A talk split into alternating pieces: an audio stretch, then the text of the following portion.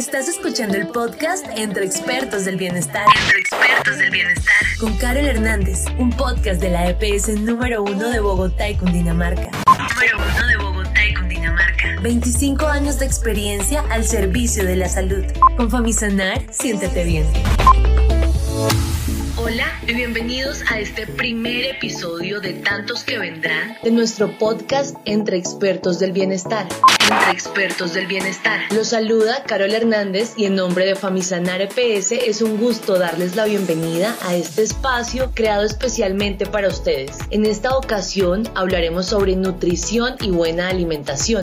Sobre nutrición y buena alimentación. Un tema de interés general por lo que nos acompaña la profesional Juliana Castro, médico nutrióloga y especialista en obesidad y comorbilidades de la Universidad Iberoamericana de Ciudad de México. Porque somos conscientes que el tema de una alimentación saludable es esencial para elevar la calidad de vida, hoy les traemos información clave para que pongan en práctica en cada etapa y la compartan con toda la familia. Así, en este primer capítulo aclararemos toda clase de dudas e inquietudes inherentes a esta temática, puesto que en el cuidado empieza todo. Y por eso, en Famisanar le apostamos a tu bienestar. Empecemos por lo básico, doctora Juliana Castro, y es el que considero el punto de partida o de inflexión para esta conversación. ¿Qué es una alimentación saludable? ¿En qué consiste y qué pautas debemos seguir? Hola, muy buenos días. Bueno, mira, mm, una alimentación saludable es la que proporciona todos los nutrientes necesarios al organismo eh, para su buen funcionamiento. Mm, esto para evitar el riesgo de enfermedades crónicas eh, o, por ejemplo, en las mujeres para eh, la reproducción. ¿En qué consiste? Pues mira, la alimentación saludable idealmente debe contener tanto macronutrientes como micronutrientes. ¿Cuáles son los macronutrientes? Son los nutrientes que nos dan energía, que lo ideal es que estén en proporciones adecuadas y eso depende pues del género, de, pues del género, si hombre mujer, de la actividad física que, que realiza cada persona. Los macronutrientes son las proteínas que ellas nos ayudan a reparar los tejidos, ayudan a hacer hormonas, regeneran la masa muscular. Los carbohidratos que son eh, llamados también cereales, harinas y las grasas. Eh, sobre todo las grasas y los carbohidratos nos proporcionan pues mayor energía. Y los micronutrientes son las vitaminas y los minerales. La distribución de estos macronutrientes es diferente en cada persona, pero una forma pues como sencilla de emplearlo es coger un plato, la mitad del plato que sea eh, verduras, un cuarto del plato eh, sean las proteínas y el otro cuarto del plato eh, sean los carbohidratos o las harinas. Habiendo aclarado lo anterior, podemos empezar a profundizar entonces aún más en el tema para que todos quienes nos están escuchando y especialmente nuestros afiliados potencien estos hábitos saludables en la alimentación. Entonces, doctora, ¿cuáles diría usted son los tips infaltables para llevar una buena alimentación? El que a mí me parece muy importante es volver a lo natural. Con toda la industria eh, estamos mucho con los productos light, los productos fit, los productos, bueno, altamente procesados. No hay nada como lo natural, las comidas lo más limpias posibles, preparadas en casa. Y bueno, por ejemplo, en vez de comprarte un cereal de caja, puedes eh, emplear la avena. El otro tip que me parece muy importante es identifica lo que te tienta. O sea, esos alimentos que son muy altos en calorías y eh, ahí viene pues entonces el tercer tip que es eliminarlo de la, de la despensa. Digamos que si a ti te gusta mucho el chocolate normal con mucho azúcar y tienes chocolate en tu casa, pues tienes la oportunidad de comértelo, mientras que si no lo tienes, pues obviamente lo vas a evitar. Y el cuarto, organízate. Intenta comer a las mismas horas. Eh, si por ejemplo tienes que salir o tu trabajo, el almuerzo es en tu trabajo, intenta llevar la comida que ya esté preparada. Esto nos va a ayudar mucho a llevar un orden y a tener esta alimentación saludable. Información muy valiosa. Y ahora hablemos un poco y tomando el tema anterior de aquellas personas que están en casa todo el día por el tema del aislamiento y les surgen esos llamados atracones o antojos desmedidos por comer, qué sé yo, golosinas, dulces, frituras. Primero, ¿qué consecuencias tiene esto para la salud? Y segundo, ¿cómo evitar estos episodios si por ejemplo en la casa alguien con el que yo convivo necesita o tengo hijos y tengo en la despensa este tipo de alimentos? Bueno, nos puede llevar a muchas complicaciones en la salud, sobrepeso, obesidad, diabetes, alteraciones en pues lipidemia, en el colesterol y los triglicéridos. ¿Cómo lo podemos evitar? Lo que te decía anteriormente, si tú te organizas y llevas una alimentación como más estructurada, comes lo que tu cuerpo necesita en las proporciones que tu cuerpo las necesita, vas a evitar estar picando, estar comiendo todo el tiempo, ¿cierto? Otra cosa muy importante es que la gente eh, empezamos con unas, unas alimentaciones supremamente restrictivas para bajar de peso, eliminamos todo lo que nos gusta o estos alimentos muy calóricos, una vez podemos, los tenemos en la despensa o podemos consumirlos, puede llevar a ese tipo de atracones. Lo importante es tener un balance, no eliminarlos del todo porque eso te genera un placer, te genera bienestar mental, sino el balance, comerlos de vez en cuando, eh, no tener mucho en la despensa y esto pues nos ayuda también a no presentar esos atracones o esas ganas de comer estos alimentos que son altamente calóricos. Y continuando por esta misma línea, doctora Juliana, me gustaría que habláramos un poco sobre esa ansiedad que puede llegarnos a producir la llamada hambre psicológica o emocional. ¿Qué consejos le damos a nuestros oyentes para controlarla y cómo podemos diferenciarla del hambre que es real?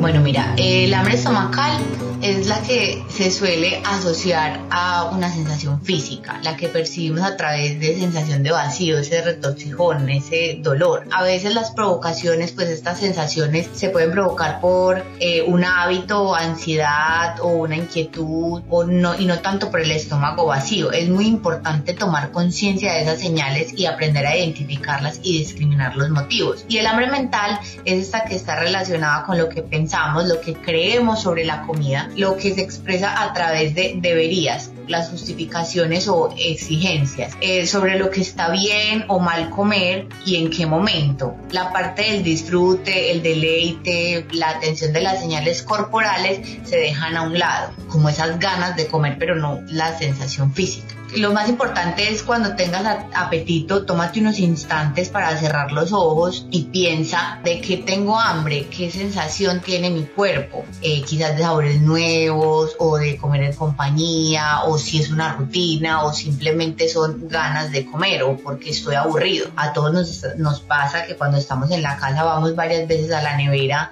y la abrimos y ni siquiera sabemos qué queremos, sino simplemente como porque no tenemos algo que más hacer. Y otra cosa a la hora de empezar a comer, al menos los primeros bocados intenta hacerlos conscientes, atendiendo como a, a este alimento, que tu cuerpo sepa lo que estás ingiriendo. Bueno, y para estas personas que deben salir a diario, bien sea por trabajo o estudio, ¿qué meriendas o snacks saludables pueden consumir en su día a día? Bueno, eso depende pues claro de, los gustos de cada persona, pero siempre mis preferidos van a ser las frutas, las nueces, por ejemplo el yogur griego, ojalá que sea sin azúcar, tiene buena proteína, nos ayuda a llenarnos, eso depende mucho de los gustos de cada persona, pero sí que sea natural evitar los paqueticos que son altamente calóricos y procesados y no hacen bien para la salud. Gracias, doctora. Y hablando un poco de la proteína, hay una pregunta que es muy frecuente entre nuestros afiliados y es, ¿las proteínas en polvo pueden reemplazar comidas? ¿O cómo es el uso correcto de estos elementos? Bueno, mm, ese es un tema mm, bastante controversial, pero realmente sí podrían suplir algunos alimentos, pero la idea no es cambiarlos, es emplearlos como un complemento de tu alimentación. Por ejemplo, eh, después de tú hacer ejercicio te tomas un batido de proteína y eso está complementando tu alimentación. Eso tiene generalmente tienen 25 gramos de proteína por cada scoop que trae y eso es una muy buena porción de proteína, ¿cierto? Pero siempre va a ser mejor la proteína natural. Eh, digamos en los casos de los vegetarianos o veganos, los granos sea una porción de pollo. ¿Por qué? Porque este, el hábito de masticar, de la sensación que te produce siempre va a ser mejor que algo procesado.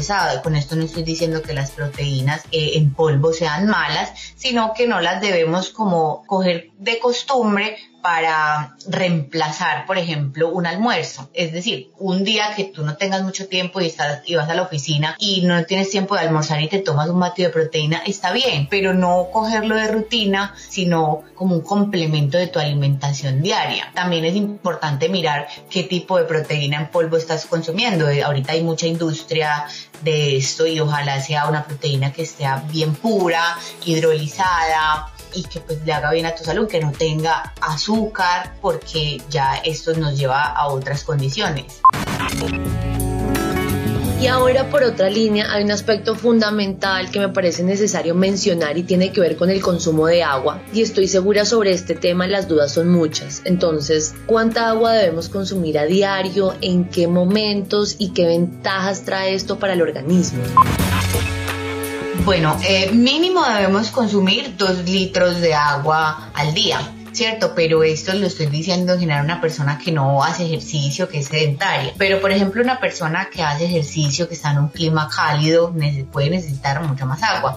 Esto lo podemos calcular eh, multiplicando el peso por 60 mililitros y nos da la cantidad de agua que se necesita en el día. Pues en qué momento. Idealmente hay incluso ahorita aplicaciones que te recuerdan tomar agua cada hora. Esto me parece bien, ¿cierto? No es que te vas a tomar los dos litros en una sentada, sino al en el transcurso del día. Mientras haces ejercicio es muy importante tomar agua, digamos si estás en vacaciones, te estás asoleando, pues estás expuesta al sol también hidratarte muy bien eh, y los beneficios son muchísimos. El cuerpo usa agua en todos sus tejidos, nos ayuda con el control del apetito, para la hidratación, entonces la regulación térmica, elimina toxinas, eh, es, es eficiente para el proceso de oxidación de grasas. El agua tiene muchísimos beneficios y realmente eh, mi consejo sería tomarla todo el tiempo y en vez de, por ejemplo, un jugo en el almuerzo, tomar agua. el agua es muy saludable.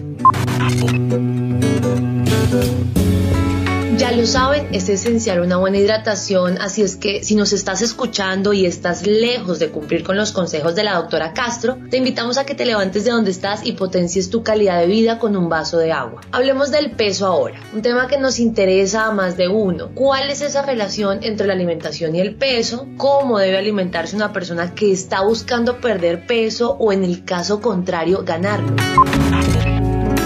Mira, la relación es muchísima porque mm, si tú comes más de lo que gastas, gastas, es decir, eh, caminando, haciendo ejercicio, pues se va a acumular este exceso de calorías en el organismo y cómo se acumula en forma de grasa. Entonces vas a aumentar de peso. La relación es claro que es mucha. Entonces lo importante es, si quieres bajar de peso, que lo que estás consumiendo sea menor que lo que gastas idealmente. Y cuando quieres aumentar de peso, pues generalmente lo que se hace es aumentar la cantidad de calorías. Pero esto, la respuesta real es que depende. Mm, es diferente en cada persona, depende de tu tipo de cuerpo, depende de tu actividad física, depende del tipo de dieta que tú llevas y dieta me refiero a, la alimentación, no a una dieta específica de esas restrictivas, sino al tipo de alimentación que tú haces, si llevas una dieta cetogénica, si llevas un ayuno intermitente. Lo importante es, por ejemplo, a la hora de bajar de peso, que sea una alimentación que tú puedas sostener en el tiempo, una dieta que tú puedas mantener, porque nadie hace lo que no quiere hacer. Tú vas donde un profesional y te imprime una dieta con muchos alimentos que tú no consumes, que tú no que no te gustan, lo que va a pasar es que tú la haces un mes o dos meses o menos y la vas a dejar porque no está acorde con tus gustos, con tus creencias, con tus hábitos. Lo importante siempre es mirar qué tú puedes mantener en el tiempo y ya de esta manera determinar cómo podemos manejarlo y qué tipo de dieta es la ideal para ti. Ahora tengo una pregunta que estoy convencida más de uno nos hemos planteado y es sobre la velocidad en la que masticamos. ¿Cuál es ese consejo en cuanto a masticar los alimentos? ¿Es bueno comer despacio o rápido? Es muy importante comer lento es importante centrarse en lo que estamos comiendo y ser conscientes y hacer una conexión. Eh, mindful eating es la alimentación consciente, nos permite llevar una atención plena a la nutrición para aprender a escuchar nuestras emociones y nuestras sensaciones corporales y así poder alimentarnos de una forma más saludable. Si estamos conscientes de lo que estamos consumiendo, del alimento que está entrando a nuestro cuerpo, hacerlo en familia, masticar bien, sentir las sensaciones, los sabores, las diferentes texturas. Esto nos va a ayudar a tener saciedad, a entender en qué momento estamos ya llenos, porque muchas veces comemos y comemos y comemos, por ejemplo, viendo televisión y no sabemos qué es lo que estamos ingiriendo, qué estamos comiendo y podemos incluso comer de más sin querer. Es muy importante entender la saciedad y de ahí viene la, pregunta que me hiciste hace rato de el hambre y el hambre pues mental y el hambre de verdad. Entonces, cuando aprendemos a conocer estas sensaciones de saciedad y de hambre, se vuelve todo mucho más fácil y mm, es un proceso muy bonito porque tenemos conexión con nuestro cuerpo y con lo que estamos consumiendo. Gracias, doctora Juliana. Y ahora quiero que nos centremos un poco en hablar sobre el tema de la sal. No está almorzando o está cenando y le dicen no le ponga tanta sal. ¿Es cierto que es perjudicial para la salud? ¿Por qué lo es? ¿Y cuál es esa cantidad de sal que deberíamos consumir a diario o no consumir? No es que debamos eliminarla de, nuestra alimentación, es importante, pero sí es muy importante estar regulada en las personas que ya tienen hipertensión. Tener un exceso de sodio nos puede llevar a esta patología crónica. La recomendación es sí echarle sal a los alimentos, no en cantidades exageradas, pero lo más importante es posterior a que el alimento ya está preparado, no eh, dejarla en la mesa para evitar continuar pues echándole sal, intercambiar la sal por otros tipos de condimentos, las, las diferentes especies y esto nos ayuda pues a que tenga bastante sabor la comida y evitarla un poco. Si nos vamos hacia el otro lado y hablamos del azúcar, ahora que están de moda esos endulzantes como el stevia, ¿qué tan recomendables son?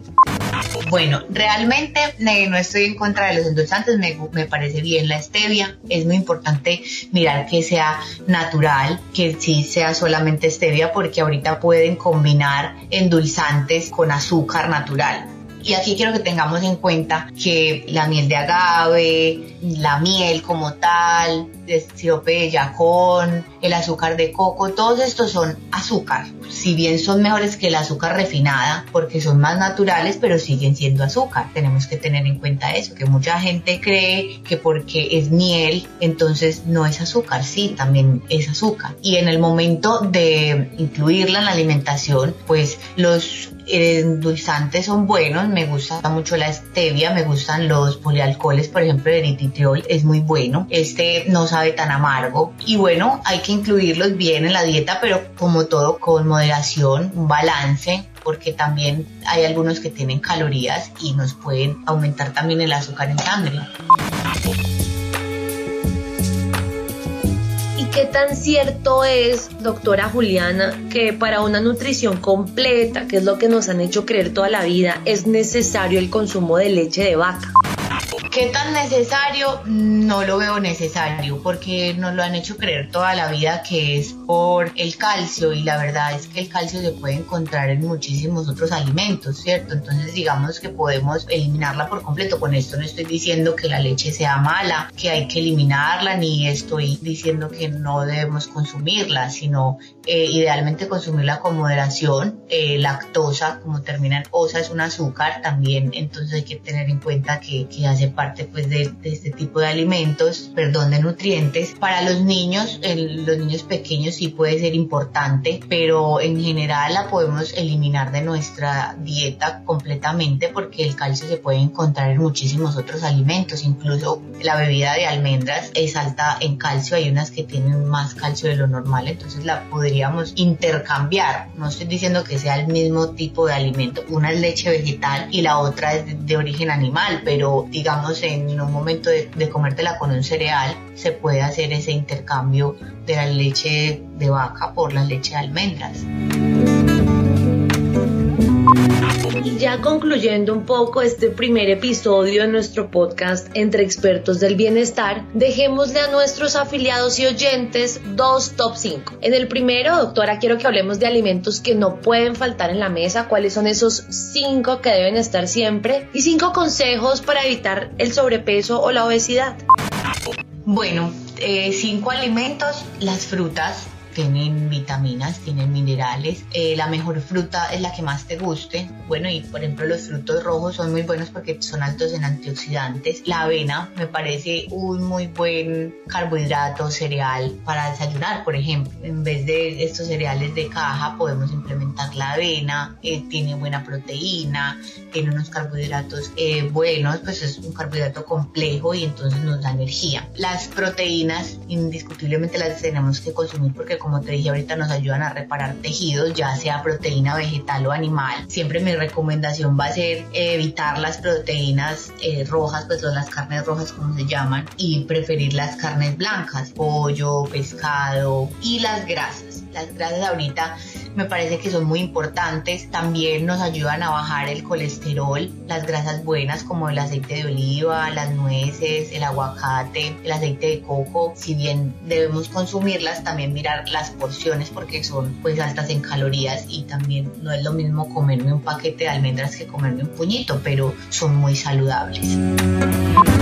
Bueno, y los cinco tips para evitar eh, la obesidad primero es muévete, haz ejercicio, idealmente que todo el día estés en movimiento. Si tú sumas las 24 horas del día, bueno, restando las que estás dormida, la mayoría del tiempo estás quieto, no, muévete, muévete. Deja, por ejemplo, el carro parqueado más lejos de la entrada del supermercado y camina. Por cada hora de estar sentado en el computador trabajando, eh, párate cinco minutos, estira las piernas, camina un poco alrededor de la casa, la oficina. El segundo es evita los paqueticos, evita todo lo procesado, volver a lo natural. Siempre les recuerdo a mis pacientes volver a lo natural. Es mejor comer eh, un pedazo de papa, un pedazo de yuca, que es naturalmente, es, es un alimento natural y no tiene otro ingrediente. Los paqueticos traen, eh, son altos en calorías, altos en azúcares, en grasas que no son buenas. El tercero es come frutas, come verduras, implementa las verduras en tus alimentos, consúmelas bien, esto le hace bien a tu cuerpo, está lleno de vitaminas, de minerales, nos ayuda a estar llenos más, más tiempo. La cuarta es toma agua, como les expliqué anteriormente, es muy importante porque ella hace, está en todos los tejidos del cuerpo, la, o sea, el cuerpo usa el agua todo el tiempo, nos ayuda a perder grasa, para estar hidratados, nos ayuda con la saciedad y entonces de esta manera vamos a evitar picar mucho. Y la última es eh, la que les dije ahorita, no hagas esas dietas restrictivas, porque eso a veces nos puede llevar a todo lo contrario. ¿Por qué? Porque entonces, digamos, llevo muchos días sin comer cosas que no me gustan, estoy haciendo lo que no me gusta, puede llegar un momento en el que se presenten este tipo de atracones y comer de más, esto también nos ayuda a subir de peso. También es muy importante, cuida muy bien las porciones de lo que estás comiendo. Lo saludable también engorda. Está bien que la avena es algo saludable, pero no es lo mismo yo comerme media taza de avena que comerme eh, dos tazas de avena. La miel, la miel digamos que es un azúcar más natural, pero no es lo mismo comerme una cucharadita que comerme una cucharada grande. Y lo que les decía ahorita de las nueces, las nueces son muy calóricas y no es lo mismo comerme un puñadito que comerme todo el paquete completo de nueces. Las porciones son muy importantes. Mil gracias, doctora Juliana Castro. Sin duda ha sido un espacio muy interesante. A todos los que nos acompañaron en este primer episodio de nuestro podcast, les enfatizamos en la importancia de llevar hábitos saludables, de alimentarse consciente e inteligentemente y de compartir esta información con sus familiares o amigos. Los invitamos a seguirnos en nuestro canal para que accedan a información de primera mano, en donde estaremos llegando con episodios frescos y completos de Entre Expertos del Bienestar porque en Famisanar EPS tu bienestar es lo más importante. Hasta una próxima oportunidad, soy Carol Hernández y fue un placer acompañarlos. Con Famisanar, siéntete bien. Con Famisanar, siéntete bien. Estás escuchando el podcast Entre Expertos del Bienestar. Entre Expertos del Bienestar. Con Carol Hernández, un podcast de la EPS número uno de Bogotá y Cundinamarca. Número uno de Bogotá. 25 años de experiencia al servicio de la salud. Con Famisanar, siéntete bien.